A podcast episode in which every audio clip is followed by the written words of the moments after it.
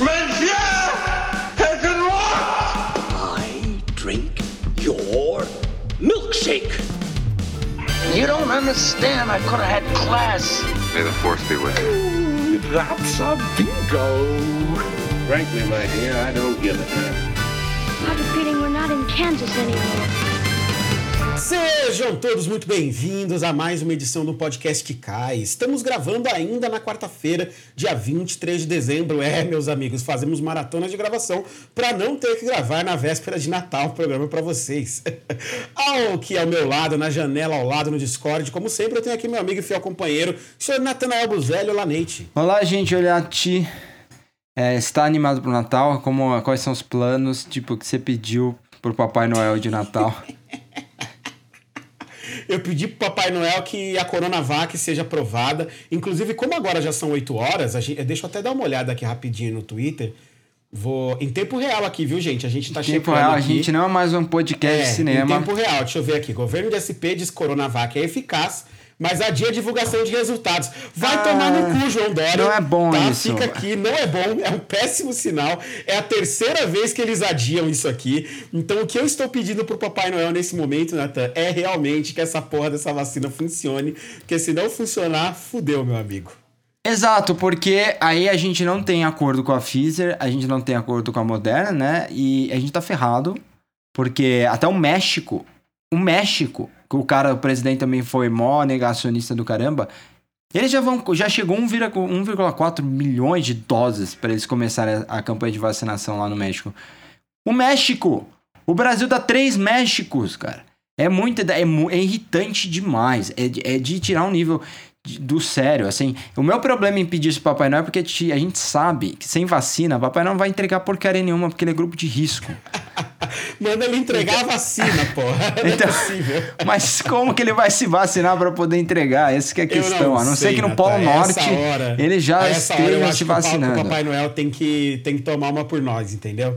Tá na hora do velho fazer mais um sacrifício pela gente. É, trazer essa vacina favor. aí. Manda ele pôr uma máscara, ele não precisa nem descer Não, do manda- trenó. manda os É duendes, né? Pra que porta, servem aqueles Manda malditos? os duendes, tá tudo aí. Papai Noel teve que ficar em casa esse ano, a gente vê só o duende, tá? Porque ele é grupo de risco, ele não pôde sair. Ele tem só uns 2.800 anos aí. Mas o nosso assunto do programa de hoje, meus amigos, não é, não é Coronavac, não é Papai Noel, não é o Natal.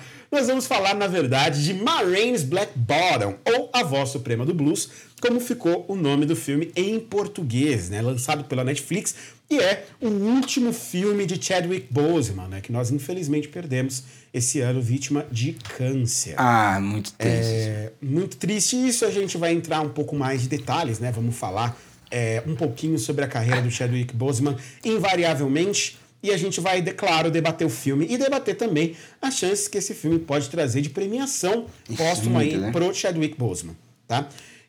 Antes, porém, antes, porém, Antes, porém, um comentário. Eu vou interromper o seu antes, porém, porque é a coisa mais aleatória que eu queria com- só falar para as pessoas. Entrem no Wikipedia, em inglês, ou em.wikipedia.org, e procurem a foto do Barry Jenkins. Você vai olhar a foto do Barry Jenkins, se você me falar, você, a, a sua primeira impressão é que ele não nasceu, ele não, ele não um cineasta contemporâneo. Dá a impressão que ele nasceu nos anos 40. Porque eu tô vendo aqui, é uma foto muito aleatória que tem do Barry Jenkins. Ele tá com um chapéu, a foto é preta e branca. E eu, tipo, no Wikipedia. Só queria comentar isso porque realmente é- eu achei engraçado. Ah, é- que, que, que, que específico, senhor Nathanael. Que específico. Então fica aí a dica pra vocês da risada da foto do Barry Jenkins no Wikipedia. É isso. Bom, então, antes, porém, da gente começar a falar da voz suprema do blues, nós vamos aqui para aquele nosso quadro inicial, que já tem um tempo já que a gente não faz. Eu só espero que ele não tome muito tempo aqui do nosso, do nosso programa, no fim das contas, mas vamos para o novidade ou mais do mesmo. We don't hold them accountable. I mean, my God, who will?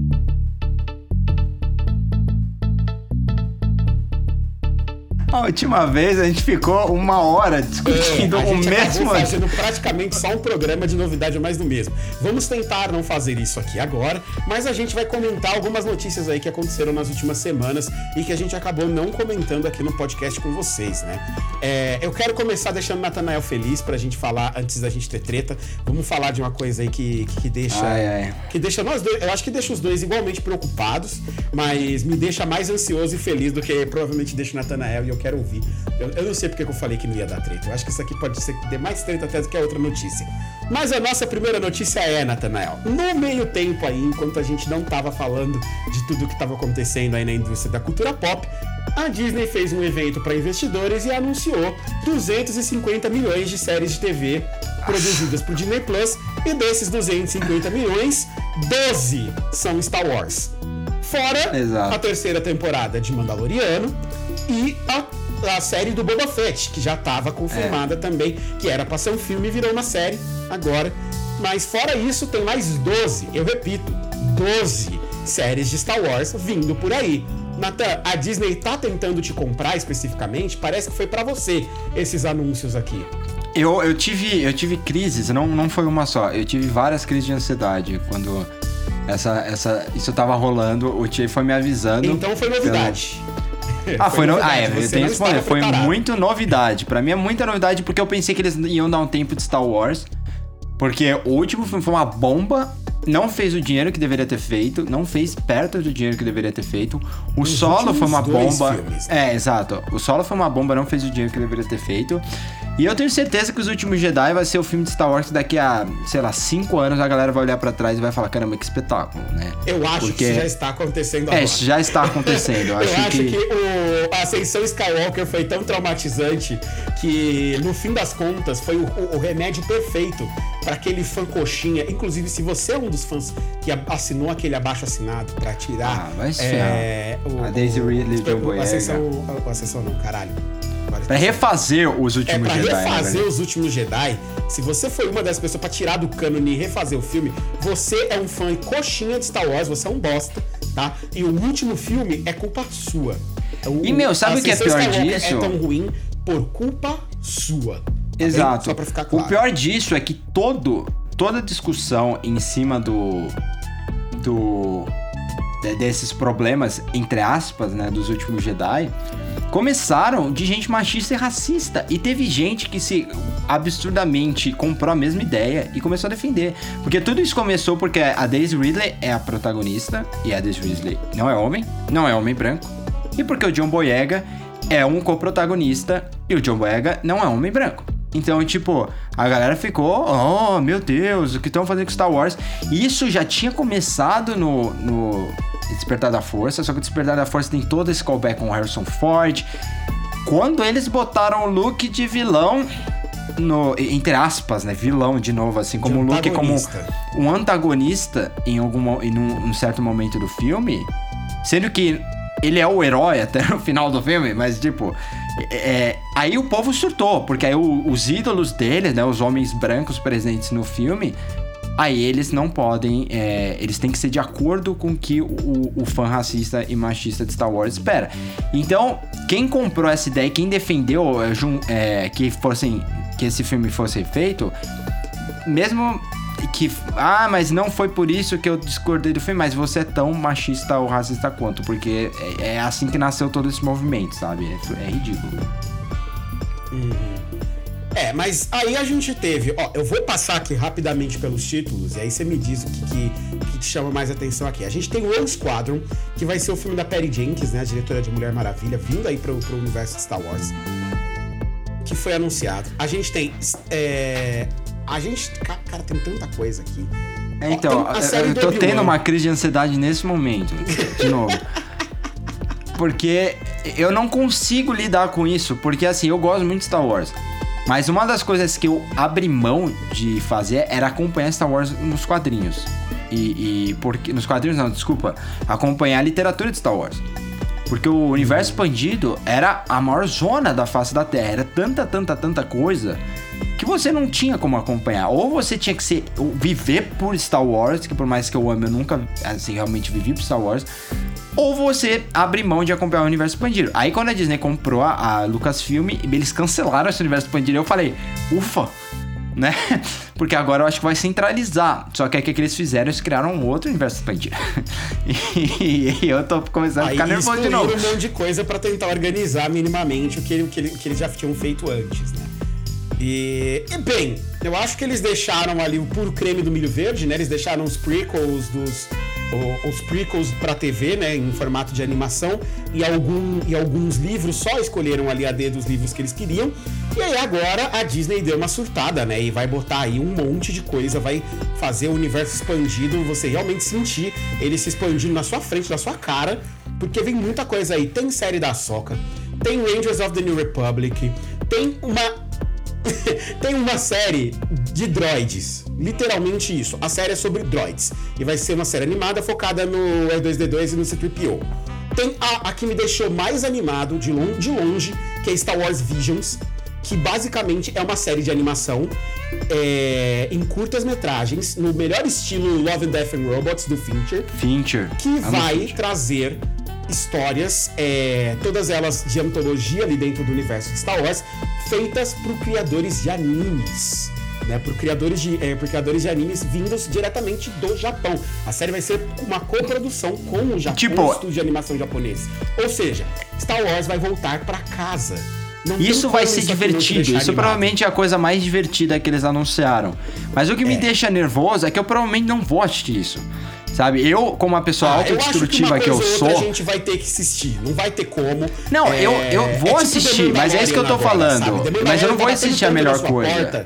que, fica, que chega uma hora que você não aguenta mais as pessoas falando de The Mandalorian e você não vendo ainda, e você fica tipo, porra, meu, é Star Wars. Cara, eu tô Star pensando. Wars, eu, eu devia dar uma chance, sabe? Por quê? Porque é Star Wars. Eu não consigo. E aí as pessoas. Eu sei que não, não vai nem Tem sabre de luz em The Mandalorian? Tem. Então talvez eu considere voltar. Mas é, é, é porque assim. Não do jeito que você tá imaginando, É. mas tem, tem. O- tem o- o meu-. O que aconteceu comigo com Game of Thrones foi, eu assisti a primeira temporada, a segunda temporada eu, eu odiei a primeira vez que eu vi, eu achei super frustrante. É, não, não sabia pra onde ir ainda, então, tipo, pra mim era um negócio novo. E aí, até porque, por exemplo, o Tic já tinha lido os livros e tudo mais, eu tava lendo os livros na época, é, eu ainda a gente não falava, eu acho que a segunda temporada, se eu não me engano, é 2012, a gente se conheceu em 2013. E aí, quando a terceira temporada vem, e, e tem, explode no final, né, com todo aquele casamento vermelho, foi a época em que eu falei, opa, vou voltar a ver. E como, eu- obviamente, eu peguei o spoiler, o casamento vermelho, isso me fez voltar a ver. Foi mais ou menos o que aconteceu com o final do The Mandalorian da segunda temporada. A diferença é que eu não sei se eu gosto. Então eu vou esperar um pouco mais.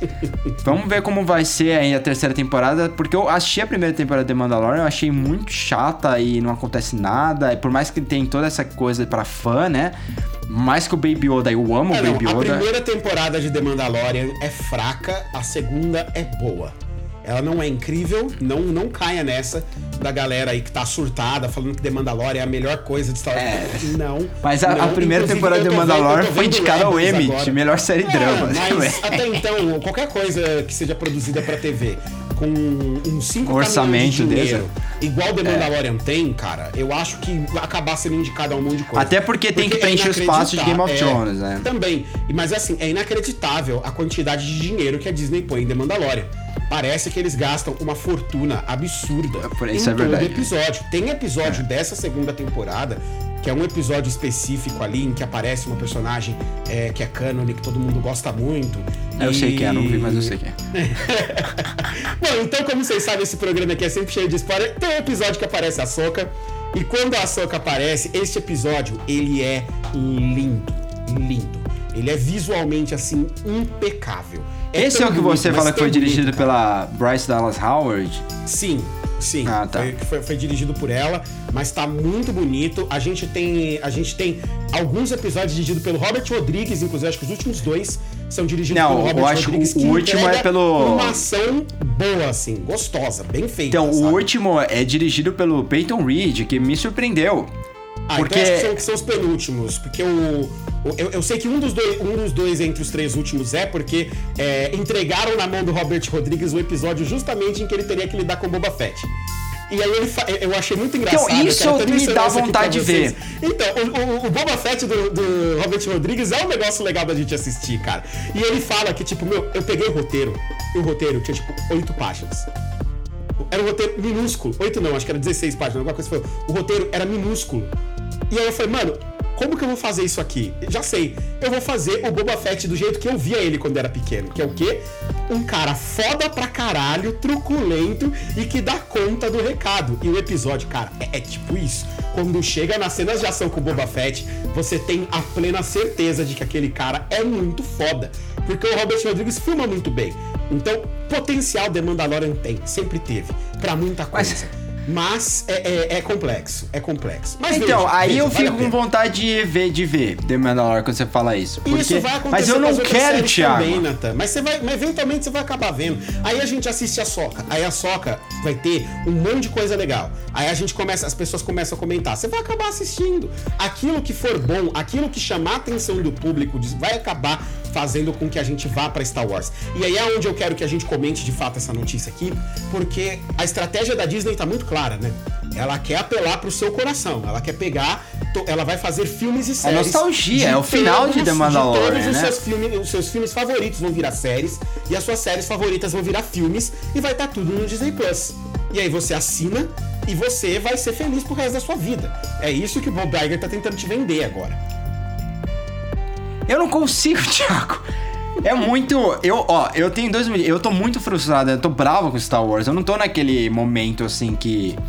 é, não é nem confiar, eu tô realmente bravo com a Lucasfilm. Porque é, eu acho que. Eu sou do nível de que acho que a, a, a Caitlyn Kennedy deveria renunciar depois do que foi os. os, os Muita gente quis, a Skywalker. própria Disney cogitou Sabe? tirar ela e botar o Dave Filoni, né? Que é agora um Pô, dos pelo amor de Deus, põe, põe. de, de, de The Mandalorian. Ele, ele se juntou ao John Favreau agora nessa segunda temporada, e a temporada melhora pra caramba, porque o Dave Filoni aparentemente é o cara que mais entende de Star Wars na Disney.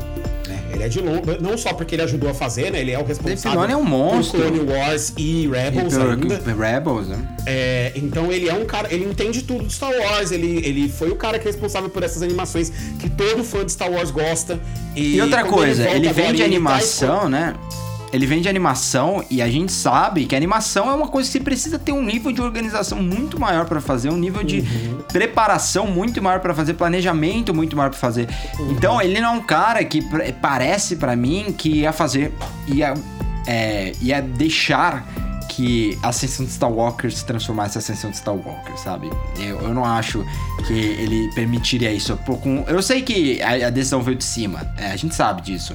Mas eu, não consigo ver o Dave Filoni, um cara que realmente planejou Rebels, é um cara que planejou Clone Wars, que é, deixaria que virasse aquela zona, aquele último filme, sabe? É, eu concordo que o Dave Filoni é mais confiável, mas eu não sei. Eu acho que a, que a gente ainda pode dar crédito e tempo pra Kathleen Kennedy. A gente tem que se lembrar que o Kevin Feige também não acertou em tudo. O Kevin Feige também fez filme ruim no meio do caminho.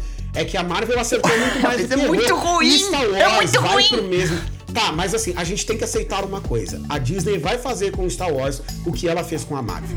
É tarde demais, não adianta. Agora, uma trilogia de filmes depois e um universo expandido anunciado depois, você chorar que você vai ter Star Wars todo ano e que vai ter uma produção massiva de Star Wars do universo expandido dentro da Disney, agora é tarde demais. A Disney vai fazer. Ela vai fazer e o que é pior, os fãs querem.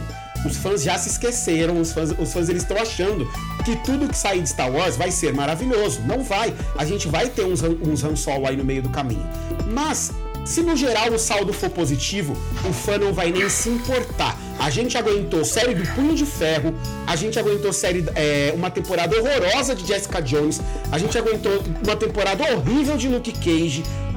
Tudo isso se perdeu ali no meio de um monte de coisa que tava sendo legal. Mas eu Que acho que vinha isso- sendo feita na Netflix, que vinha Eu sendo sei. feita na TV. Cara, eu engoli três temporadas horrorosas de Agents of Shield antes da série começar a ficar interessante. Sabe? Antes dela ter alguma coisa que valia a pena ser É. Que assistida você, ali. você tem Porque- esperança. É, mas eu sou um fã, o fã tem esperança. O fã de Marvel, ele é um fã esperançoso. O fã da DC, meu amigo, ele vai ao cinema até hoje achando que o filme do Zack Snyder vai ser bom. Ah, não, mas é Ele sobe relacionamento tóxico. Ali é Então, mas relacionamento tóxico, é. O fã de Star Wars não é melhor que o fã de, que o fã da DC. Muitas Não, mas vezes a ele questão mesma é que. a- mas aí é o contrário. O relacionamento tóxico vem do fã de Star Wars.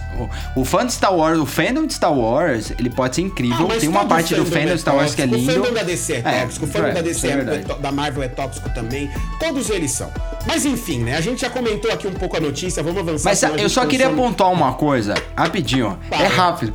É que pra mim, a, que- a questão é que, tipo, o Ascensão de Skywalker, ele não mexe só com. É, é tipo agora. Ele mexe com tudo. As coisas, as decisões que eles tomam ali, mexe com praticamente todos os filmes feitos antes.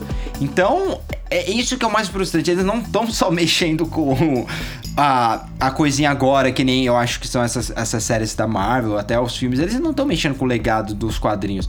Agora, Star Wars, como nasceu no cinema, é, é isso que dói, cara. É você talvez ter dificuldade de assistir um filme, sabe? Eu nunca mais vou conseguir assistir o, o Despertar da Força sem pensar nesse porcaria de Ascensão Skywalker, tá ligado? Pra mim, meio que atra- atrapalhou tudo, cara. É, é muito triste, velho.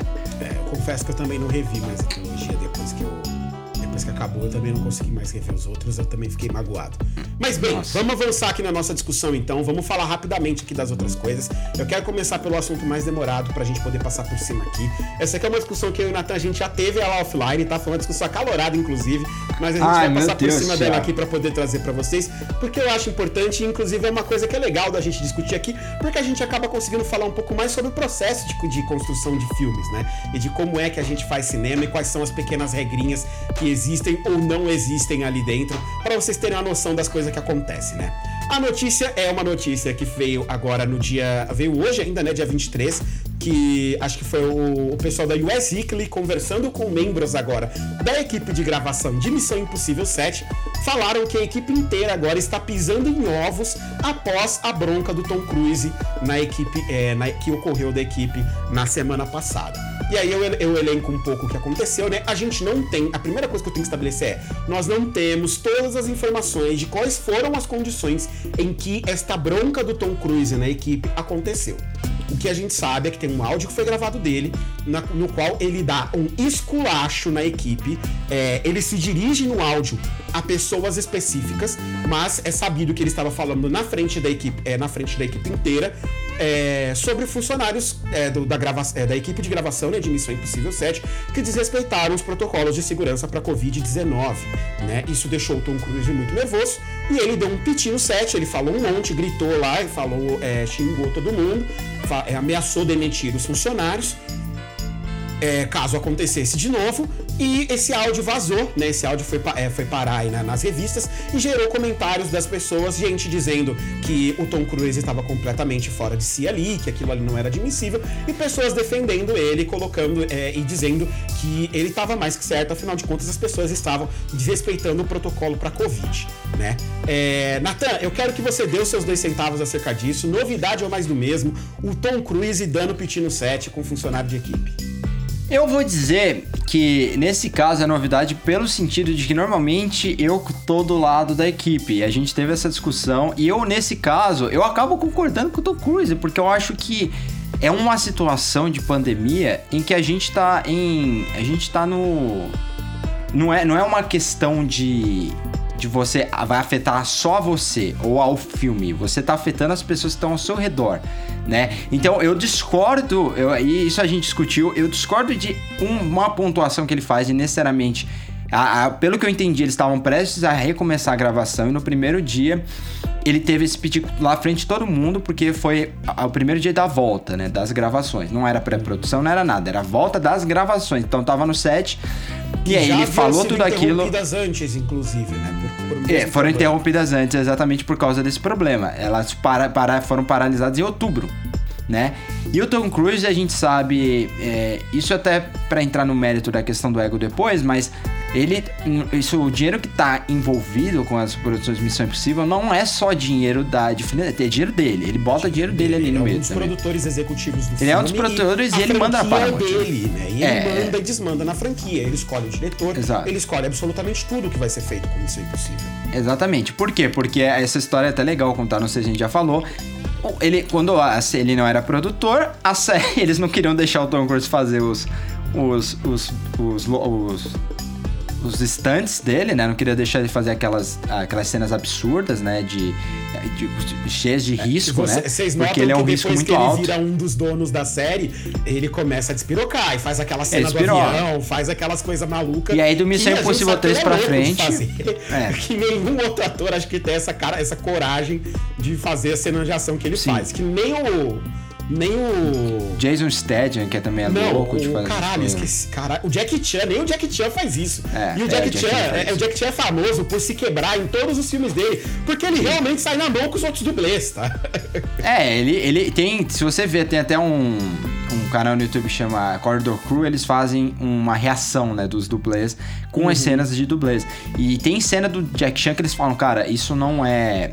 Isso não é corte, isso não é magia, isso é, é levar luta porrada mesmo, mesmo. ele é. tá ali É, é, ele tá ali. Ele tá apanhando mesmo. E, e é muito louco ver isso. É legal pra caramba, porque você vê que a pessoa é apaixonada por isso. Eu acho que é, é muito legal ver isso no Tom Cruise também, que ele, ele, Uhum. ele tem esse respeito pelo público a ponto de querer fazer tudo real. É, é uma forma dele uma- se também tem um adjetivo que eu parar acho que se encaixa tempo. né? super bem com o Tom Cruise é. é, é... Caralho, eu, eu pensei Ele é louco. em inglês, gente, vocês vão desculpar. É passionate. Ele É. é. ele- ele- é apaixonado, ele é um cara que se doa para as coisas que ele tá fazendo e ele é meio maluco nesse processo. Ele é meio maluco, coisas- ele é. A gente já viu ele pular no sofá da Oprah de felicidade por estar com a- sendo entrevistado pela Oprah. Então tem, tem, tem diversas É, essa- essa meio da- é da vida do Tom Cruise. É, ele é um cara que, tipo, ele quebrou o tornozelo, a gente sabe, e, meu, ele voltou em seis meses, sabe? A galera disse que ele. Desculpa, em seis meses? Não, acho que menos. Deram seis meses pra ele voltar. E, tipo, ele voltou em dois meses, uma coisa assim, de pausa. Foi justamente naquela época que o Henry Cavill não poderia cortar o bigode, que gerou todos os problemas na Warner. E eu acho que a questão aí é, é eu entendo a situação porque é, é enfurecedora você. Eles recebem. Eles recebem o, todo o pagamento. A, a- lá nos, nos Estados Unidos tem sindicato, que não é uma coisa que tem aqui no Brasil. Então lá, os estúdios têm que dar todas as condições. Tem que dar todas as condições para que essas pessoas não só é, possam ir ao set, mas elas tenham um protocolo de segurança. É, aqui isso não, não é necessário, porque não tem o E, sindicato. e os protocolos não são para inglês ver, né? Alguém de fato vai ao set checar Sim, os os- protocolos estão sendo respeitados e se não tiverem, eles fecham a produção como fizeram em outubro, né? Sim, e se vaza, e tipo, como a gente tá vendo, vaza as informações, afinal tem um bilhão de veículos de mídia lá nos Estados Unidos cobrindo isso, porque é uma indústria, pode dar um processo gigantesco em cima do estúdio, sabe? E aí são Se conseguirem provar, então, que alguma pessoa infectada a partir da produção morreu, eles Nossa, podem ferrou, uma indenização ferrou, gigante gente- e o estúdio teria que pagar, pode- né? Então é Sim. realmente um, um negócio muito grave.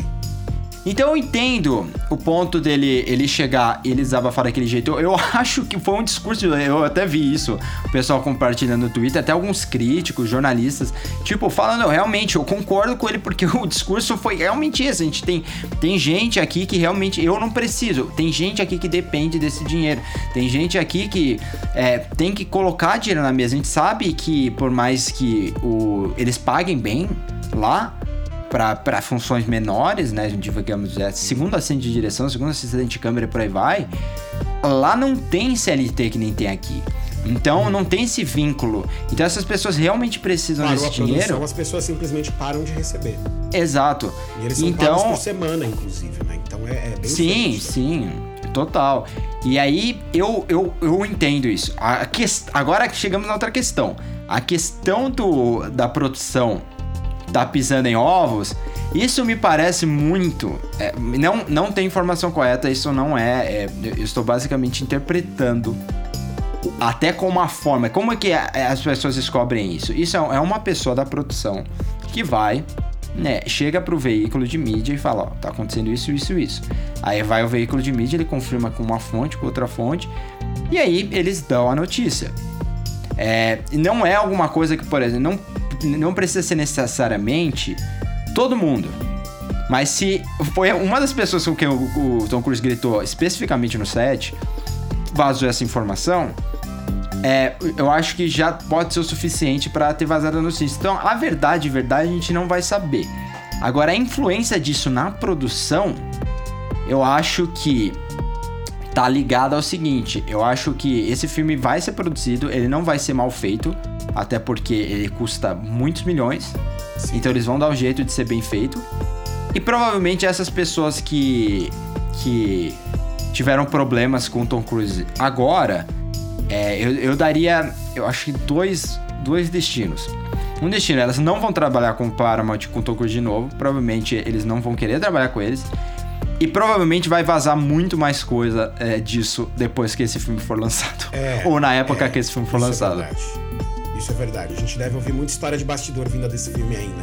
É, os meus dois centavos, cara, nessa discussão aqui, eu concordo com tudo que você falou. Eu, eu também super entendo o lado do Tom Cruise. É, mas é, é o que eu destaquei lá no começo, né? A gente não sabe quais foram as condições em que esse áudio foi gravado. Se o Tom Cruise chegou no set, ele entrou no set para gravar, e aí ele pegou três caras, sem máscara, trocando uma ideia ali no set, e ele deu uns porros nos caras na hora, é uma coisa.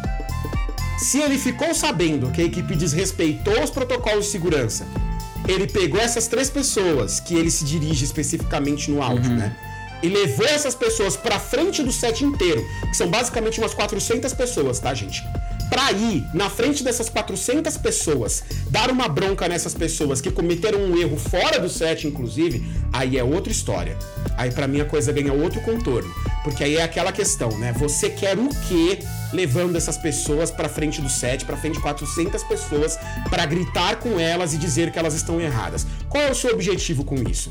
Se seu objetivo é que, a partir de você gritando com três pessoas, as outras 400 não façam o que elas fizeram de errado, o que você está fazendo é humilhar essas três pessoas publicamente, para a partir desse exemplo de humilhação, você ensinar uma lição para os outros. E isso é muito errado. Não tem contexto que isso esteja certo. Eu, trabalhando com audiovisual, já vivi com muito diretor que ao invés de chegar, de que um câmera, por exemplo, vai lá e comete um erro de movimentação que é um erro único e exclusivo do cara. E o diretor, ao invés de o diretor de fotografia, quem quer que seja, ao invés de chamar o cara de canto e falar pra ele que ele tá fazendo errado e dar bronca nele de canto, o cara quer dar um esporro na frente da equipe inteira pra dar o exemplo. Isso é muito isso- errado. isso- isso é aí babaquice, ego, é. cara. É, isso aí é babaquice, isso aí é ego. A gente tem aquele caso clássico, né, do Christian Bale, que humilhou o diretor esse é de ridículo, fotografia é, isso é filme. ridículo. Esse foi. Tem, tem um áudio dele gritando com o cara, assim, uma humilhação completamente desnecessária. Eu te falei que o cara, o- reduzindo ele, fazendo ofensas pessoais a ele em pleno set, sem a menor necessidade, sabe? Isso é puro estrelismo. Se foi nessas condições, pra mim o que o, Tom Cruise fez é completamente condenável. E mesmo se, e se tiver sido uma bronca de set, dele ter chegado e visto aquilo acontecendo e deu uma bronca na hora, pra mim ele se excedeu. De qualquer maneira, cabia pra mim muito bem e muito fácil um pedido de desculpas ali. Dele falar: olha, a minha equipe cometeu um erro, eu gritei com eles, eu fiz o que fiz, todo mundo ouviu, todo mundo já viu o que eu fiz, era muito grave. Destacar tudo isso que o Nathan destacou aqui, aqui antes, né? Foi- Foi muito grave, eles não podem fazer isso, a produção já foi paralisada antes, patati patatá. Porém, eu sou um dos maiores atores de Hollywood, né? Eu não tenho um ou dois filmes na minha carreira, né? Eu não tenho dois anos de Hollywood. Tenho muitos anos. Eu tô aqui já há três, quatro gerações de atores. Eu sou um dos atores mais famosos da minha geração. Eu sou um dos atores mais bem pagos de Hollywood. Eu sou um dos produtores desse filme aqui e de tantos outros. Eu preciso ter um pouco mais de autocontrole. Eu preciso ter um pouco mais de parcimônia. Eu preciso ter um pouco mais de PR, pelo menos, né? De relações públicas pra saber que eu, como um diretor fodão de Hollywood, não posso fazer uma coisa dessas em público. Eu posso, é- é, na verdade, ele pode até achar que ele pode fazer, mas isso não pode vazar e vazou. Então, uma vez que vazou, eu acho que é, é falta de prudência dele até fazer um meia-culpa. Ele vir a público e falar: Ó, gente, não devia ter gritado, mas tudo que aconteceu foi muito grave, é muito errado, isso não pode se repetir. Covid não é brincadeira. Mas eu não deveria ter gritado, eu realmente me excedi aqui. O produtor executivo da Paramount, um dos grandes nomes de Hollywood, não pode fazer isso. Ele não pode se dar, não pode dar margem para acontecer o que vai acontecer aqui agora. Porque assim, não se surpreendam se ao final dessa produção a gente tiver processos é, contra o Tom Cruise, por exemplo, justamente por esse episódio, por ter ganhado a proporção que ganhou. Se isso tornar a acontecer e eles tiverem outras crises dessa e isso vazar, como vaza fácil em Hollywood, né, que a gente sabe, se vazarem mais notícias desse tipo, como o Nathan falou que deve acontecer, isso vai se tornar um problema para Paramount depois. E vai escalar porque faltou bom senso do Tom Cruise aqui de, de engolir um pouco o ego e falar, ó, n- não era pra ter sido assim, sabe? Faltou só o meia-culpa no fim das contas da partida. Eu acho que esse é um caso que ele vai dar muito contrário. Eu acho que eles vazaram essa informação com o objetivo até de, ó, vamos criar uma polêmica aqui com o Tom Cruise, vamos ver o que a gente consegue em cima disso. E no final foi o contrário, porque a galera tá tipo, a maioria das pessoas que eu vi, que eu li, tanto o público quanto o pessoal da crítica, o pessoal que tá lá, eles eles concordaram com o Tom Cruise. É, Ah, eles acham que e dividido, viu? Eu vi, e eu vi gente bem que dividido. Eu acompanhei a discussão no Twitter ao longo do dia, quando o áudio vazou e tal. Fiquei vendo ali a, a galera conversando. Foi bem dividido mesmo. Assim. Teve- Até porque- Teve muita gente concordando também, mas é, eu acho que ninguém nega que podia ter sido muito menos do que o que foi, entendeu? Ele, eu, eu Mas- acho é difícil dizer que ele não se excedeu em algum momento. Ele se excedeu. Porque assim, ele não. Pelo que eu sei, isso foi, pelo que eu entendo, ele não chamou aquelas pessoas pra frente. Até pelo áudio dá pra entender que. Sempre que você vai gravar e recomeçar a gravar, o primeiro dia de gravação, a equipe tá lá e você vai dizer algumas coisas pra ela antes de começar, certo? Eu acho que é, não é o áudio todo. Eu tenho certeza que isso foi uma coisa que cresceu e ele foi pensando nisso, ele foi se irritando. Exato. É, alguém começou E a gravar aí- no meio, né? Claramente. Eu acho que ele não chamou as pessoas na frente, mas eu acho que ele apontou, pelo que eu entendo, assim, interpretei em relação ao áudio, ele apontou pra essas pessoas que estavam no set. E aí tem algumas coisas boas. Seguinte, não vazou o nome dessas pessoas. Não vazou. Então eu acho que isso impossibilitaria é- isso é qual- qualquer importante. problema de processo, é, assim, quanto a, a, a saída na mídia, porque a gente não teve a exposição dessas pessoas. Agora, quanto ao set, vai depender muito de, de, de com- como foi isso, né? Como você disse, de como foi essa explosão dele. Só que assim, eu acho que ele, até pela forma como isso não tá atrapalhando as gravações, isso não, não criou barulho suficiente pra incomodar é, as gravações na Paramount. Tanto que tá saindo uma segunda notícia. E a gente ainda não sabe nada do Tom Cruise sobre isso. Se fosse um negócio, por exemplo, como foi do Christian Bale, em seguida já tava, ele já tava com um post pedindo desculpas, explicando o que aconteceu. O Christian Bale foi um caso terrível, inclusive uma das minhas professoras né, lá nos Estados Unidos, ela tava nesse set. E ela falou que, tipo, foi um nível de, de babaquice absurdo. Foi o, o, o, o diretor de fotografia, no meio da cena, ele foi arrumar uma luz que tava soltando no set. E o Christian Bale per- percebeu na cena e ele tava no método, né? Aquela coisa toda do personagem. A gente falou um pouco disso aqui outro dia, sobre essa questão do personagem entrar todo. Do ator entrar todo no personagem. Ele ficou louco e ele deu um esporro desgraçado. Ele diminuiu o cara demais. Ele basicamente falou assim: Olha, quem é você? Pra se- aproximar de mim e atrapalhar a minha atuação, minha, o meu método, sabe? Sempre que o cara é o diretor de fotografia do filme. Sem ele você não aparece. Sou diretor de fotografia, amigo. Você só começa a atuar a hora que eu terminar Exato. meu trabalho. Né? Você espera aí, dá menos, É, né? aí aconteceu tudo isso, aí vazou, aí foi terrível. Nesse caso, o Cruise não tá necessariamente, a minha interpretação, é rebaixando ninguém. Ah, E tanto que o que ele fala depois é que. É, não, é, basicamente aqui ó, você ó, traduzindo, você pode dizer isso para as pessoas que estão perdendo suas casas porque nossa indústria está parada, não vai ter comida em suas mesas ou dinheiro para pagar a universidade. É com isso que eu durmo é, preocupado todas as noites com o futuro da indústria. E, e realmente isso é verdade. Ele foi um dos caras que foi lá fazer campanha pra. é, pra- foi ver Tenet, que é da Warner, sabe? Ele é da Paramount, foi ver Tenet, fez vídeo gravando pra incentivar as pessoas a irem, é, incentivar. é, as pessoas a usarem as máscaras, a usarem as medidas de segurança e também vazou informações que ele tem sido super rígido com as normas de segurança, o que é bom. O que é bom de verdade. Porque a- a- eu acho que a notícia ruim seria se uma produção de Hollywood tivesse, como foi pra mim a, pro- a notícia que vazou da Marvel, que eles, eles basicamente evacuaram uma escola, né? Pra utilizar. Evacuaram uma escola, não. Eles tiraram, é, usaram, estão usando uma escola assim, que tava fechada por causa de Covid, que é super antiético, pra gravar o Homem-Aranha sem as medidas de segurança, porque o filme exige que você não tenha essas medidas pra gravar. O elenco é muito grande e no filme não podem perceber que você- as pessoas não podem usar máscara, os figurantes e tudo mais. E a gente já viu os filmes da Marvel, a gente sabe como tem figurante pra cacilda, porque o Homem-Aranha E sempre com tem. uma pandemia correndo solta, você tirar testes do, do sistema de saúde pra testar todo mundo, pra poder fazer uma gravação dessa num momento como esse, é pra dizer o mínimo insensível, Sim. né? Da parte de quem da parte de quem tá produzindo, realmente é um é uma falta de tato É, aí dessa galera. Bom, é, eu acho que a gente já comentou, come- conseguiu comentar bem aqui esses dois assuntos, Nate. Vamos então para nossa pauta principal. Vamos falar de A Voz Suprema do Blues, My Rain's Black Bottom da Netflix. Vamos lá.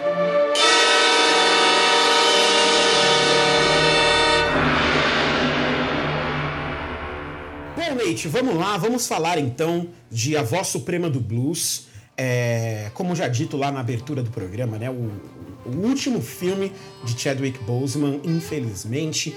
É, e eu, eu, eu quero começar já dando um pouco da minha opinião e dizendo infelizmente mesmo, porque infelizmente porque é o último filme dele e infelizmente porque o filme não está à altura do talento desse homem.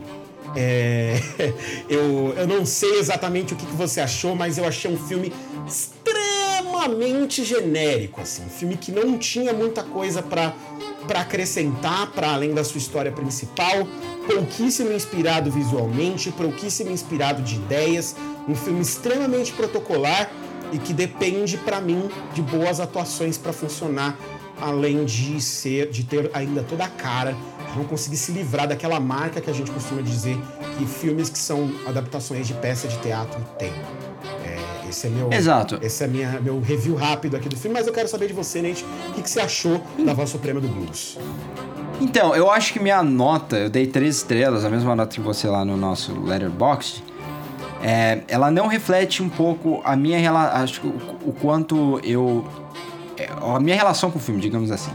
Porque eu acho o texto muito bom, é, a peça é incrível, né, a peça do August Wilson, que é um, um, um puta dramaturgo, né? E, eu acho isso tá claro, o texto é muito bom. O texto é realmente muito bom. Ele é o mesmo cara que escreveu Fences, que é do é o, é o, filme, né, do, do Denzel Washington. Também é uma peça. É, com a Viola Davis, inclusive, e que é excelente a atuação do Denzel Washington. Eu, inclusive, eu acho que eu dei uma nota um pouquinho maior pro Fences, mas assim, eu, eu tenho alguns dos problemas que eu tenho com Fences, eu tenho nesse filme também.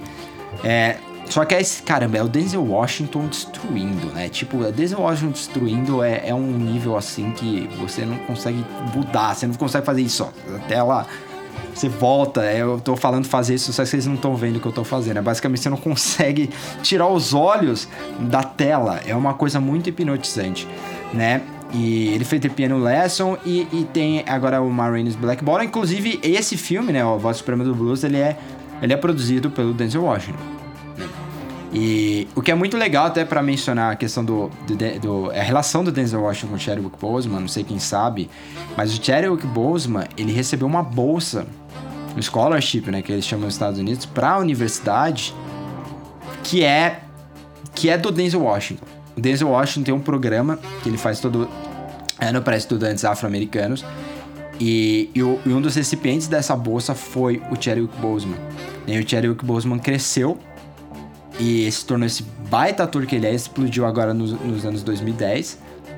E, e ele é um dos caras assim que, inclusive, a gente já tinha até discutido isso aqui antes mesmo da morte dele, que ele poderia tomar a coroa do Denzel Washington, sabe?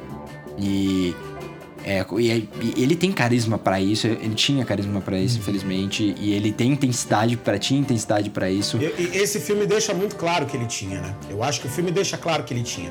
Porque esse- eu acho que esse filme ele tem, tem a marca, inclusive, que é uma marca comum na gente ver nos filmes do Denzel. Que é, o filme não é tão bom, mas ele tá muito bem. E Sim! ele carrega o filme, não importa. Que o filme É o ao redor Denzel, dele não é- é tão bom, né? É, é claramente o, o herdeiro mesmo dessa. Até o jeito de atuar dos dois muitas vezes é parecido, né? Ele Sim, ele é esse filme demais, cara. vezes. O Denzel Washington tem esse olhar inquisidor. Quando ele te pergunta uma coisa olhando pra você, assim, com o rosto meio abaixado, mas o olho dele apontando pra você, você tem que responder o Denzel Washington perguntando.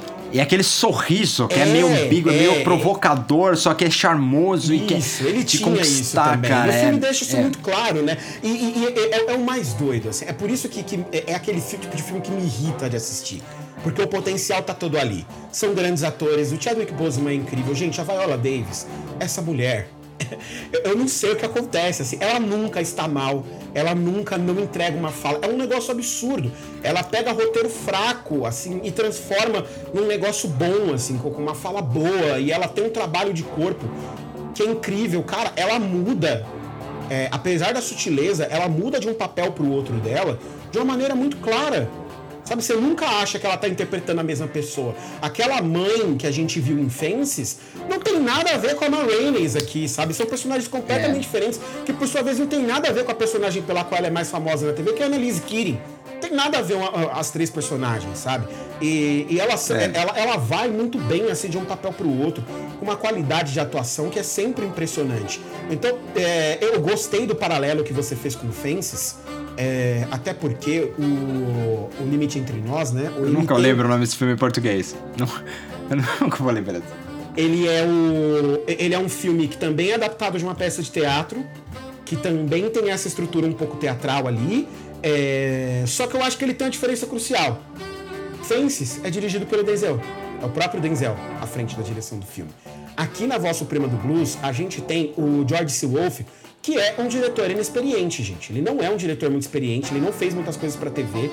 Quer dizer, ele fez muitas coisas pra TV, mas não fez muita coisa pro cinema. Eu dei uma olhada até aqui no filme que ele fez pro cinema. Ele fez um filme em 2014 chamado Um Momento Pode Mudar Tudo, que aparentemente é uma comédia romântica. Hum. É, Com a Hilary Swank e a Emily Rossum. É, o filme mais famoso que ele fez é, foi aquela. O telefilme pra HBO, com a que chama A Vida Imortal de Henrietta Lacks, que é interpretada pela Oprah Winfrey. E esse foi o projeto mais, 2017, mais famoso dele.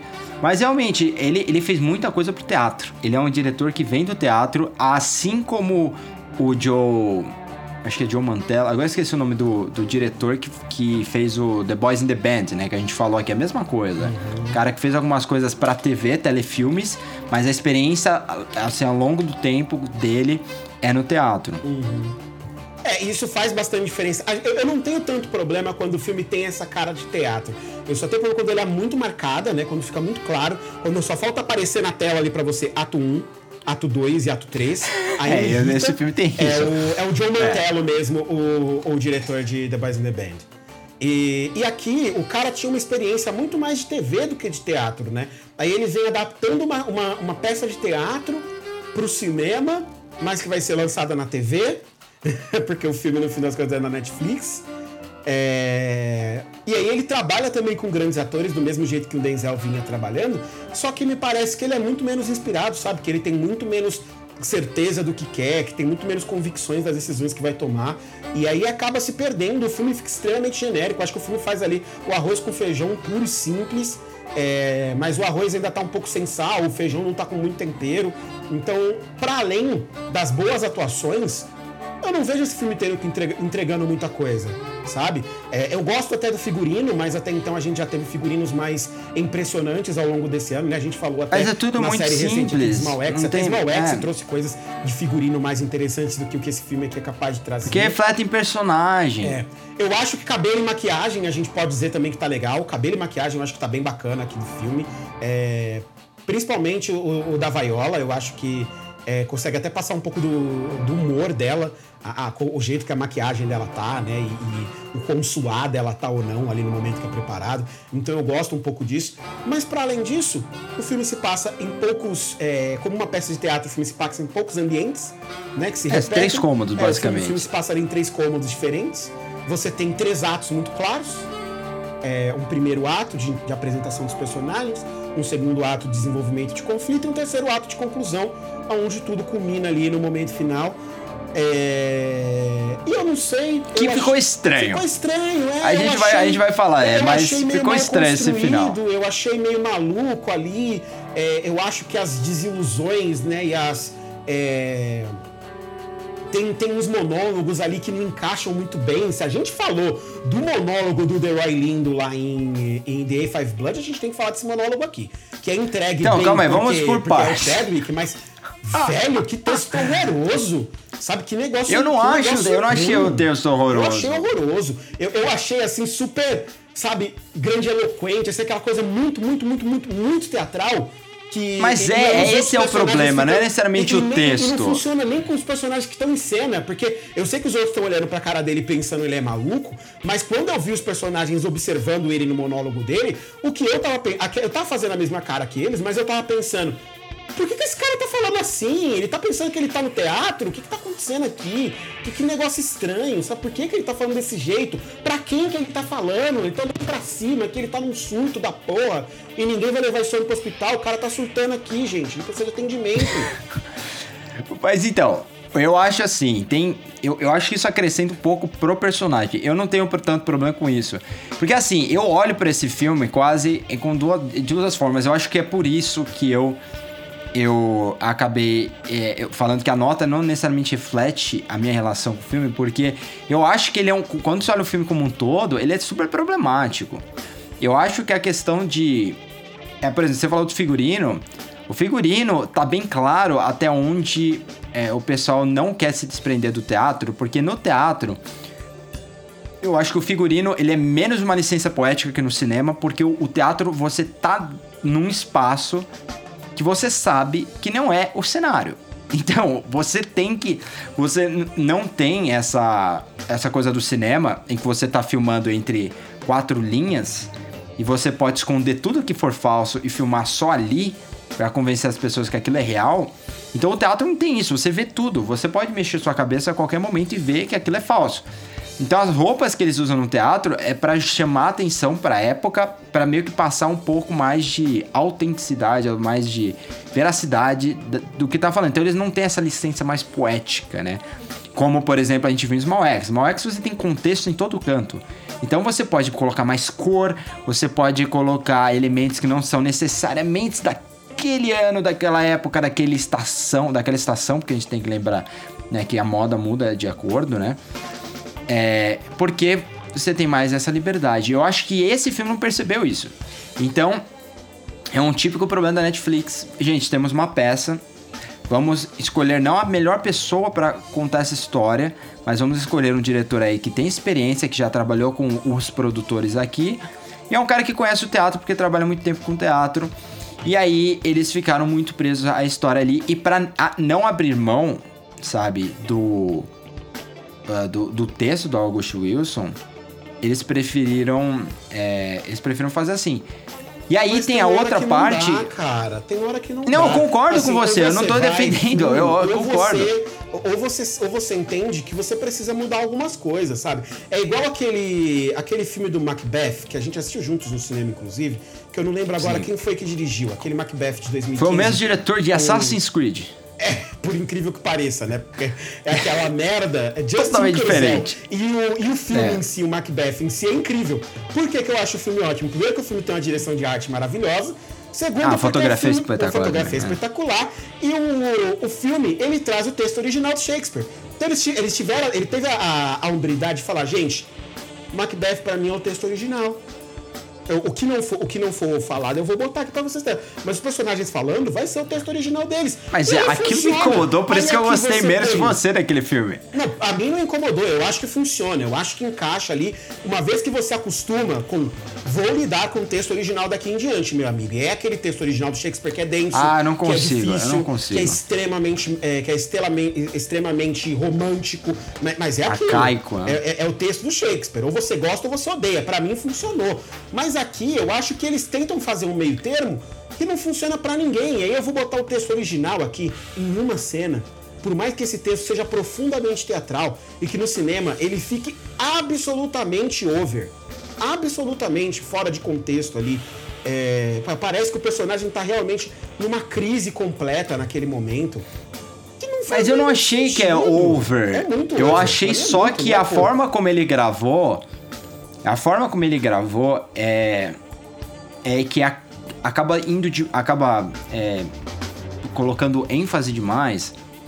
É, eu não achei. é Porque assim, a, a, a forma que ele entrega, por exemplo, ele não tá entregando pra cima, ele tá fazendo uma entrega assim pro cinema mesmo. Por exemplo, da fala, o Jericho Boseman. E eu acho que isso faz parte daquele personagem, sabe? Até porque eles não vão ter tempo pra mostrar backstory. Então é tudo pelo diálogo. E esse é um problema. Esse é o clássico problema da, do, do teatro, assim, de você traduzir alguma coisa diretamente do teatro pro cinema. Isso não acontece com Shakespeare, porque Shakespeare é Shakespeare, tá ligado? Shakespeare, você pode é, traduzir o Hamlet, por mais que não vai ficar perfeito. Hamlet, se você colocar do jeito que tá no papel e você traduzir pro cinema, a exemplo da obra do Laurence Olivier de 1948, você vai ver que ainda vai ter muitos méritos porque ele conseguia fazer isso ir pra frente visualmente. Ele achava caminhos, sabe, pro visual acrescentar. Obviamente, era super verborrágico. Era não, é super verborrágico. Nesse caso, você vê que não. Então são sequências em que os, os personagens estão numa sala e aí eles estão. Eles discutem entre si. Então é basicamente assim, eu só vou cortar quando a discussão acabar. E eu sempre acho isso um problema. Porque você tá é, deixando o ditado ditar a minha narrativa. E, e é por isso que fica tão óbvio, né, esses núcleos. Porque é isso, você tem uma- um dilema aqui, uma discussão aqui. Enquanto não acabar, eu não vou pra outro lugar. Eu não sei fazer uma montagem paralela, sabe? É, e, e- mas eu, sei acho que a. fazer É, tô brincando, tô brincando.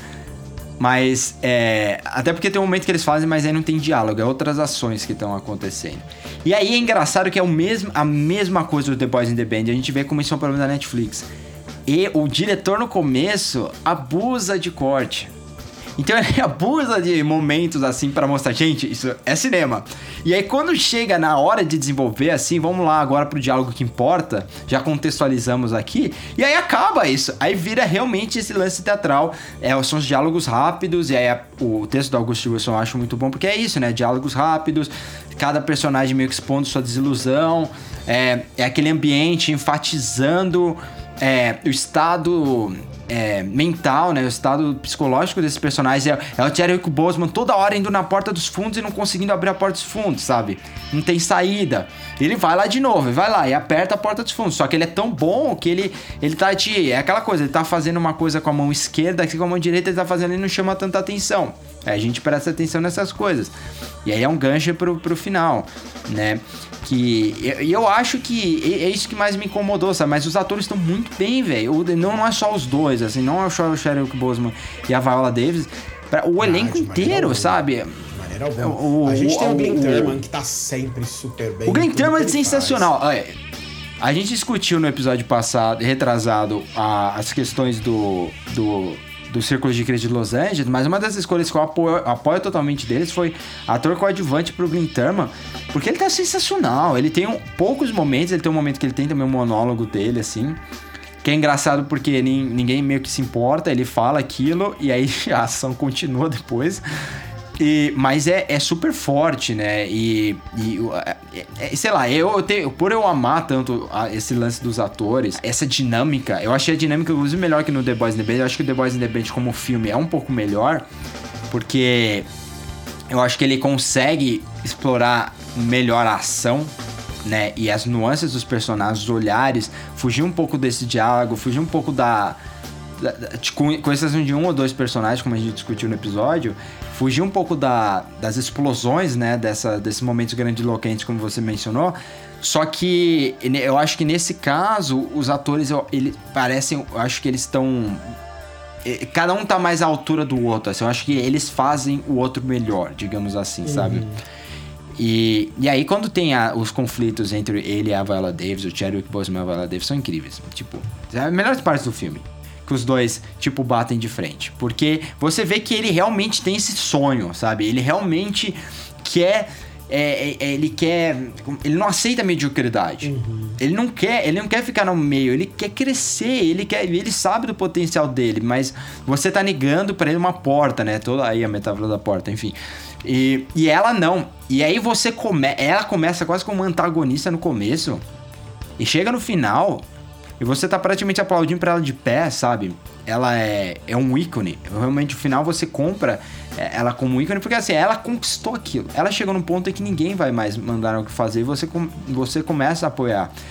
É, e eu acho que assim, o Chadwick Boseman vai chamar mais atenção. Eu acho que ele tem chances reais, reais, reais de ganhar o Oscar. Eu não diria que ele não merece, eu acho que ele tá fantástico. É, se esse filme tem algum mérito. Eu prefiro a atuação dele lá. Também, eu acho a atuação dele em Das Five, das Five Blood muito mais interessante, intrigante, mais importante do ponto de vista de, da, de como ele é importante pra narrativa, né? Sem depender do diálogo. É quase o contrário, a imagem dele tem uma importância, né? No Das Five Blood. E aqui são, é a fala. Ele, lá, ele tá ali porque ele precisa colocar a fala. A fala é mais importante. E só que a performance dela é muito mais difícil. A performance dela é dificílima, essa personagem é muito difícil. Eu nunca vi a peça, mas eu imagino que isso no teatro também deve ser difícil demais, até porque você não tem close-up.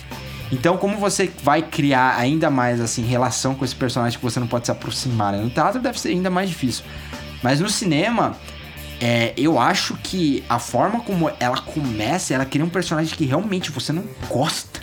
Não, ela não é feita pra você, não, pra você gostar dela, ela é muito chata. E tem muito poucos momentos em que ela vai expor vulnerabilidade. Ela praticamente não é vulnerável.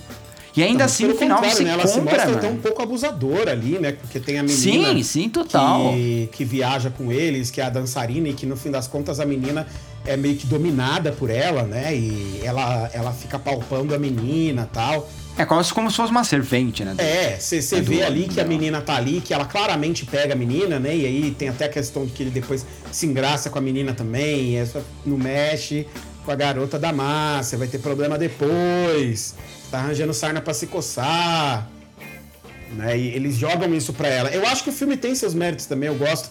É, aquela cena toda, aquela sequência toda, na verdade, com eles tentando gravar e ela discutindo com o cara da gravadora ao ponto dela sair e ir embora e fazer o cara ir correndo atrás dela. É, eu gosto bastante dessa sequência. Eu acho que é realmente uma das melhores partes do filme. Tem um pouco ali também da, da, da briga dos dois e tal.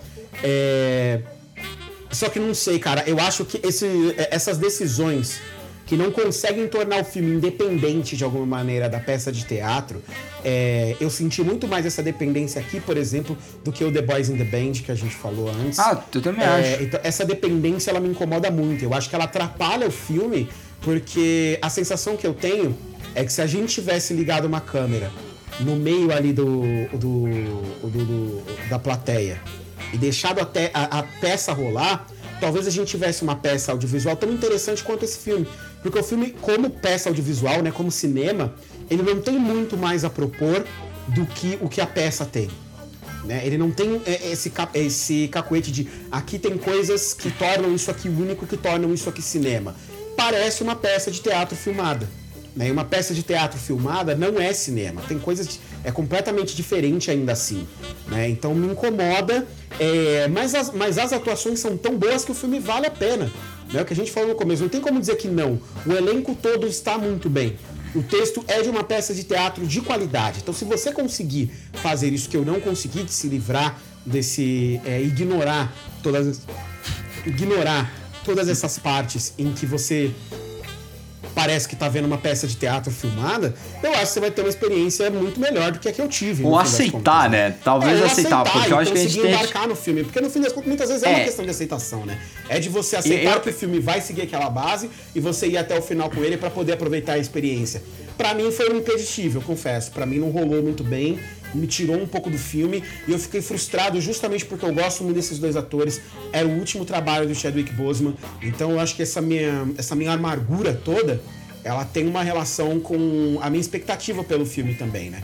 Eu tinha uma expectativa Ah, muito isso é- alta. eu- isso é eu- frustrante. Eu, tava esperando Esse filme- ter aí um candidato a melhor filme e não poderia passar mais longe. Acho que pode. Ele vai ser um candidato a melhor filme. Mas- Infeliz... mas ah, eu, quero- sei mas que a gente não concorda. né? Eu tô falando melhor filme, Natan, não no Oscar. Eu tô falando da única premiação que de fato Ah, importa, sim. que é o Ferb de Ouro, Ah. né? Que, que deve acontecer Ah, isso não será candidato. também. E ele não vai ser candidato ao Ferb de Ouro, sabe? Então é um filme que Forma logo de cara já tá fora já da, da principal premiação. É, eu eu acho que ele é frustrante em muitos níveis. Eu acho que você já falou a maioria, né? Eu acho que a questão da arte é super pobre. Eu esperava um filme super interessante do ponto de vista de arte. Pode ser minimalista, mas eu pensei que fosse alguma coisa mais interessante do que vamos, sabe? Não vamos ter criatividade nenhuma, vamos fazer exatamente igual no teatro, só que Aquele como no cinema, né? Como que você já viu umas 200 vezes, a gente vai fazer ele. Né? É isso. É, exato. A única coisa que chama atenção é o, é o tênis, né? É o sapato tênis, ótimo. O sapato dele, que é pra chamar atenção porque é um próprio importantíssimo pro, pro filme. Mas basicamente isso, né? O, o resto é super. é, eu também acho genérico. As cenas fora de, de Chicago, né? As externas, você vê que é super tela verde, que é uma coisa que o Boys in the Band tem o mesmo problema, né? É, e, e, e, e você vê que eles seguem regrinhas, né? É quase como um filme feito regras de como adaptar uma obra do teatro pro cinema. Então, primeiro, mostre o- externas, mostre vários lugares antes de ir pro lugar que vai ser determinante na trama. Aí você fica lá o tempo todo. Mas antes mostre lugares diferentes pro pessoal entender que não é uma peça. Então, é, tem essas coisas que são absurdas. Mas, mas assim, o no fi, é aquela coisa que o Hitchcock diz. Você só a, a- com o momento que a que aquela história acha a mídia dela, não tem motivo você trocar, porque ela já atingiu o, teto Potencial máximo. máximo. E é- eu acho que o potencial máximo disso é, o teatro. Era o teatro. É, assim como o The Boys The Band é no teatro, assim como o Fences, por mais interessante que seja ver o Denzel Washington e a Viola Davis discutindo com o outro, No teatro deve ser é sublime. no teatro mais- mais também. sublime É, ainda. teatro deve ser melhor ainda, ser exato, esse é o ponto. É, deve ser incrível mesmo. Então, tipo, tem todas essas coisas. Eu acho que. É por isso que eu, por exemplo, o pessoal me fala qual é o seu meu musical favorito. Só pra... Meu musical favorito no teatro é o Company, que até hoje não tem uma adaptação no cinema. E eu gostaria de adaptar pro cinema, inclusive. Queria dizer aqui que é um sonho. É, mas enfim. Ô, Hollywood, E- tiver precisando de um diretor É. aí, É o, é o meu sonho, mas e, e pro- no, no cinema, meu, meu musical favorito vem do teatro, que é um- algo de- estranho, né? Porque tem vários clássicos do musical que não vieram do teatro, que é o, o Amor Sublime Amor. Só que o Amor Sublime Amor é aquele musical que ele realmente não só ele adapta pro cinema, mas ele constrói uma experiência cinematográfica única que faz do filme muito melhor que o teatro. Porque só funciona no cinema. E é isso que é- que eu quero dizer com isso, né? Você achou aquela mídia e por mais que ela tenha funcionado no teatro, você conseguiu explorar de uma forma que o teto dela foi atingido, o máximo, o teto máximo dela foi atingido no cinema, né? Eu acho que é, é se você se faz essa pergunta e você não acha uma solução, você não tem que adaptar. E aí minha pergunta pra você, Ti. Você acha que essa adaptação existe um diretor que poderia ter encontrado, é, ou melhor, poderia ter feito, de- de- dado pra ela um teto máximo no cinema? Ah, eu acho que teriam outros sim, acho que teriam pessoas melhores pra contar essa história aqui. Um diretor que eu queria ter visto, ao invés de, é, apesar né, de ser branco, é, para poder dirigir uma história dessas, talvez fosse o Damien Chazelle. Porque é, quando eu vi, quando eu terminei de ver o filme, me veio à cabeça imediatamente o Whiplash. E eu acho que se esse filme tivesse um pouco de Whiplash nele, tivesse um pouco daquela capacidade de fazer você se envolver com a trama, você se apegar à obsessão daquele personagem, você entender um pouco da onde vem a obsessão dele, pra onde vai, para além do talento que ele acredita que ele tem e tal. Se você trabalhasse isso um pouco melhor, talvez o filme tivesse um pouco mais de alma, né? E ele tivesse mais coisas do que aquela situação lúdica que o teatro é capaz de colocar. O teatro não tem essa preocupação com o desenvolvimento que o cinema costuma ter. Né? O teatro ele tá muito mais no reino do lúdico, você desenvolve muito mais é, de maneira figurativa, né? de maneira alegórica as coisas que você tá fazendo no teatro do que no cinema. Então aqui talvez o Damien Chazelle pudesse ter funcionado. Talvez o Barry Jenkins tivesse um pouco mais de, de tato também para contar essa história de um ponto de vista um pouco mais emocional e fazer e achar subterfúgios para a gente entender um pouco melhor quem são esses personagens, para que eles fossem mais explorados ali. É, eu acho que tem muitos diretores que poderiam sim fazer um trabalho melhor. É, justamente porque eu não gosto do trabalho de direção aqui. Não tô dizendo que o filme ficaria tão bom quanto a peça, não sei se isso é possível, né? Não vi a peça também. Mas eu acho que dava pra fazer um trabalho melhor do que o que foi feito aqui sim. Acho que até você, Nate, faria um trabalho melhor, viu? Eu, eu, eu entregaria esse, esse filme aqui na- nas mãos Não na de, de Nate Netflix. Guzzelli. Na Netflix. Na Netflix eu nunca faria, Não porque. cospe pra é, cima que você faria sim. Na condições atual, meu amigo, você faria qualquer filme que tivesse dinheiro pra fazer. Não Ah, importa não, eu faria. É dif-. Não, calma aí, calma aí. Eu, eu tô dizendo, eu faria. A questão é fazer melhor. Porque eu acho que você tem que levar em consideração que a Netflix, ela exige isso. Ela exige que você não descaracterize a obra. Eu acho muito difícil você adaptar uma. fazer uma obra dessa que se passa só em dois lugares sem descaracterizar. Eu acho que adaptar é fundamental, mas uma coisa que vem me irritando ultimamente E me irrita porque a Netflix faz de propósito, justamente pra fazer igual. Eles querem filmar uma peça. Eles trazem todo mundo do teatro, cara. É uma coisa você fazer um livro, você adaptar um livro e você traz o escritor pra adaptar o livro. Vai dar B.O. Harry Potter que o diga. É, me tira do sério, porque você não pode se caracterizar. E aí, nesse caso, é um caso em que você tem que se inspirar nessa peça. Você pode usar um pouco do material, mas você não pode. Aí você tem que fazer o que fazem com Shakespeare.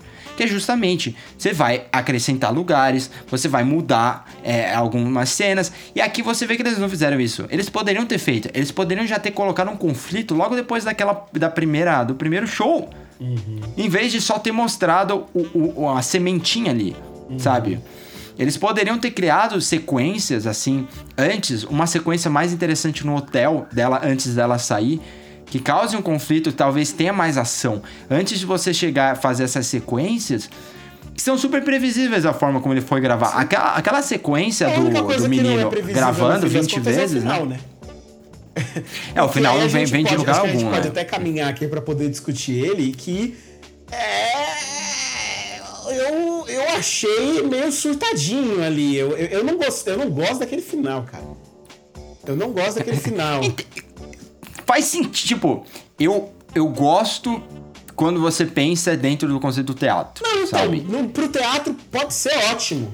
Pra ter, O- pra, é, o pra, conteúdo pra cinema, ali, sim. Cara, faltou, É faltou trágico. campo Final ali. Trágico, é uma trágico, tragédia, final é um pouco ok. abrupto.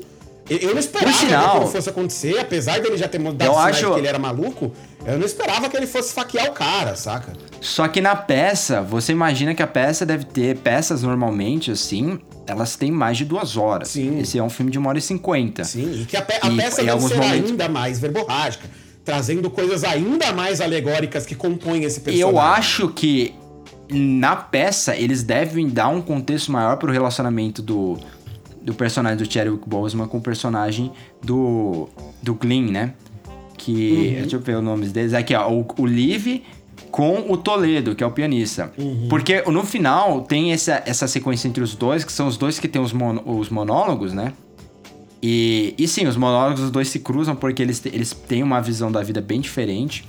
O Liv, o Toledo já passou pela vida, né? Ele já viveu e agora ele quer, tipo, não quer descansar, mas ele, ele quer conseguir sobreviver, basicamente isso. dele. E o Liv não, o Liv ele quer conquistar o mundo, sabe, basicamente.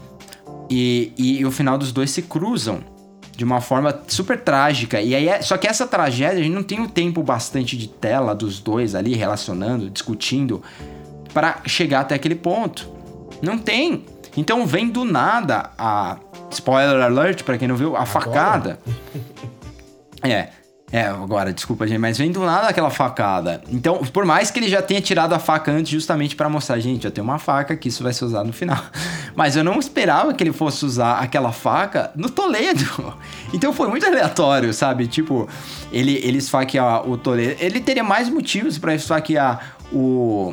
O Cutler, O que é o. Cutler, né? Eu também achei que, que é o cara do trombone, é. Se ele fosse matar alguém ali, seria o cara que pegou no pé dele o tempo inteiro, não o pianista que tava só Exato. ali querendo viver no canto dele. Coitado, sabe? é, exato. Não, não, não fez É. muito sentido pelo que o filme constrói, saca? E, e para mim isso é um problema muito grave. É, é- é uma coisa que, que me incomoda demais o filme. Sim, e, não tem o efeito necessário, porque é, a, eu acho que a sequência final é muito mais forte, né? Quando você vê que o, o desgraçado. Você sabia que isso ia acontecer, mas você vê que o, o desgraçado da, da- ali do estúdio usa as músicas do Liv, que provavelmente foi preso depois daquilo, eu imagino. Não, nem ferrando que eles iam deixar ele sair dali. É, usou a música, as músicas do cara. Ele, ele, ele comprou, tipo, as músicas que provavelmente vai fazer milhões. Ele comprou ela por quê? Cinco? Foi 5 dólares cada música? É, ele oferece alguma coisa É. assim. Se não é 5, é 2 dólares. Então, é- Esse bagulho muito pequeno. E a música, eu acho que é a forma, né, como a, a música. E eu, eu acho que isso me chamou muito mais a atenção, talvez por me fazer refletir ainda mais, né?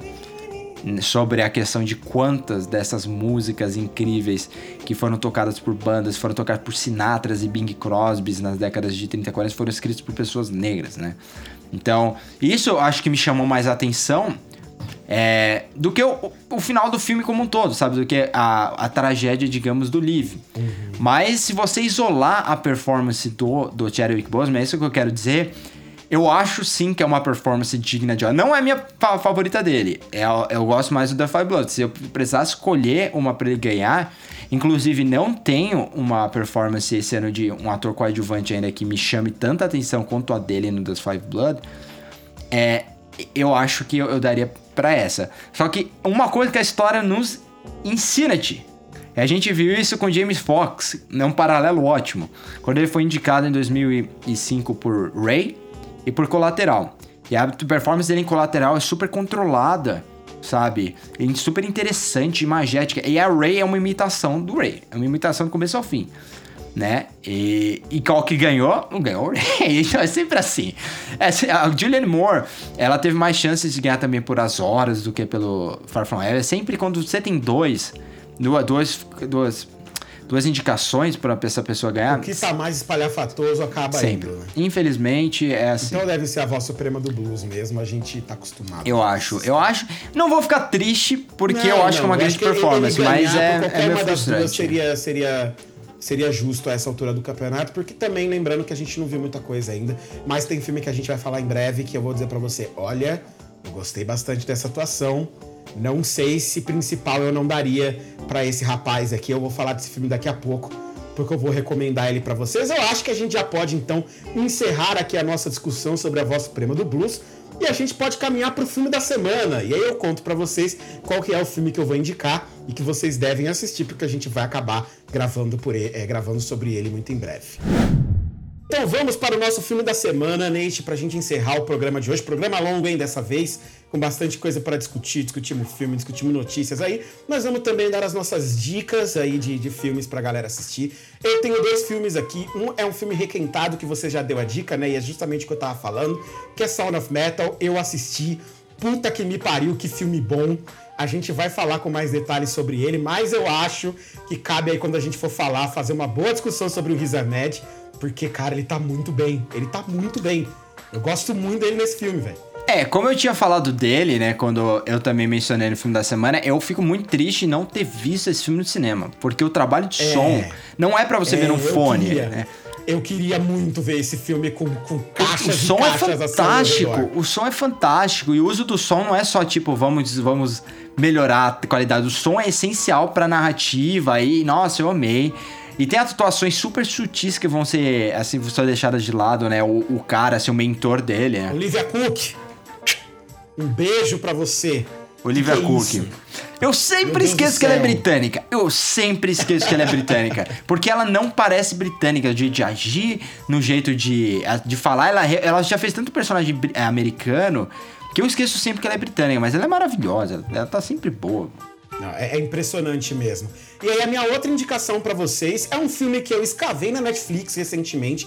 É um filme que estreou esse ano, chamado His House. É um filme de terror, é, dirigido pelo Remy Wicks. Eu dei uma procurada aqui e eu não encontrei rigorosamente nada que esse cara já tenha dirigido pra cinema antes, mas é um filme que me chamou a atenção porque eu passando ali pela Netflix eu vi a é, a Umi Musako, que tá em Lovecraft Country, né? É, ela faz a. Ela faz uma das, um dos três protagonistas ali, né, de Lovecraft Country. E ela tá muito bem na, na série. E eu falei, pô, interessante, ela é protagonista do filme de terror, vamos assistir. E foi uma grata surpresa, assim. O filme conta a história de dois fugitivos de guerra, né? Que vêm do Sudão do Sul é, como refugiados para morar na Inglaterra. E eles têm dificuldades de se adaptar a vida deles na a vida deles na Inglaterra, ao mesmo tempo que os fantasmas do passado deles perseguem eles da guerra até a Inglaterra e eles têm que lidar com, essa, com essas coisas do passado vindo até eles. É muito legal porque o filme tem é, ele usa mitologias para construir a parte de terror do filme especificamente, né? E esses fantasmas que eu falei para vocês, ele usa mitologias que a gente não tá acostumado a ver, né? Que são mitologias africanas, né? Acredito eu, mais ligadas ao Sudão do, a- ao Sudão do Sul, que é da onde os personagens vêm. Então você tem ali uma concepção de terror que ela tem jump scare, mas não tem. E ela traz também alguma, algumas, é, algumas possibilidades ali, brinca com uma mitologias diferentes que são bem interessantes e a Omi Musako tá muito bem também nesse filme, então vale muito a pena pra ver ela ali com aquele carão dela assim de brava, de quando alguém faz alguma coisa que ela não gosta. Essa atriz é muito boa, a gente vai ouvir falar bastante dela ainda, vocês podem ter certeza. Então é His House em inglês, não lembro agora como é que tá o título em português na Netflix, mas o filme é bem bacana pra, pra ficar ali naquela lista de terrores inesperados que a gente tem encontrado aí nos, último, nos últimos anos, né, Nate? O que, que você tem pra indicar, Natan? Qual foi o Eu filme não que você viu na vi, semana? eu, eu, eu quero falar rapidinho disso, porque eu não vi isso, eu nem sabia desse filme. Estranhamente, eu nem sabia dele. E não vi nada sobre ele. Deve. Ele tá lá há pouco tempo ou há muito tempo na que há pouco Netflix, tempo, cara? viu? Porque eu, Eu acho que é Então, eu perdi tempo. totalmente. Tem uns lançamentos muito loucos que às vezes aparecem do nada. Eu vi que tem uma série da Shonda Rhimes que vai estrear na Netflix. Que falaram que é basicamente Downton Abbey com mais sexo. eu falei, de onde veio isso? E vai estrear no Natal, enfim. É, mas eu tô vendo aqui realmente tem. É, é que aí, tipo, pelo que eu entendi, ela tecnicamente não é cinema. É aquelas confusões que a gente já viu 20 mil vezes. Eu acho que é por isso que eu perdi. Ela vai entrar como telefilme. Então ela recebeu um, uma classificação indicativa baseada no TVMA, em vez do, da classificação indicativa do cinema. Enfim, essa é a grande confusão de filme de streaming. Eu acho que é por isso que eu perdi. Mas eu vou ver de assistir. E porque eu tô vendo aqui realmente tem muita gente falando muito bem, eu gostei do que você falou. É. E, e o que eu vou indicar, inclusive, é algo que é a sua cara. Eu, eu não sei se eu mencionei pra você, eu acho que não. Que é um documentário que tá na Prime Video, chamado Time. E é muito sua cara, esses filmes, sabe? Tipo, é, é- é documentário, né? Então é a sua cara. Mas é. Ele, ele segue uma. É, é- é muito legal, porque assim, ele usa a imagem de arquivo, né? As gravações da, da mãe, que é a protagonista, né? Dessa família. E ela criou, acho que quatro, quatro filhos ao longo de 20 anos, quando ela e o marido foram presos, na época, por, por um assalto a um banco. E eles. E basicamente o que aconteceu? Eles estavam num momento de desespero. E, e que o investimento deles deu errado. Eles tentaram, eles foram assaltar um banco, foram presos. Ela aceitou um acordo e cumpriu 12 anos, saiu antes, na condicional, né? E, e ele, ele não queria o acordo, porque ele queria provar para as pessoas que ele- eles fizeram isso no ato de desespero, eles estavam arrependidos e que ele não queria ter que ficar 12 anos numa prisão. Ok, justo. Aí ele pegou 66 anos de prisão por roubar um banco. Justo, né? Justiça maravilhosa. Então isso já é o bastante para você ficar louco.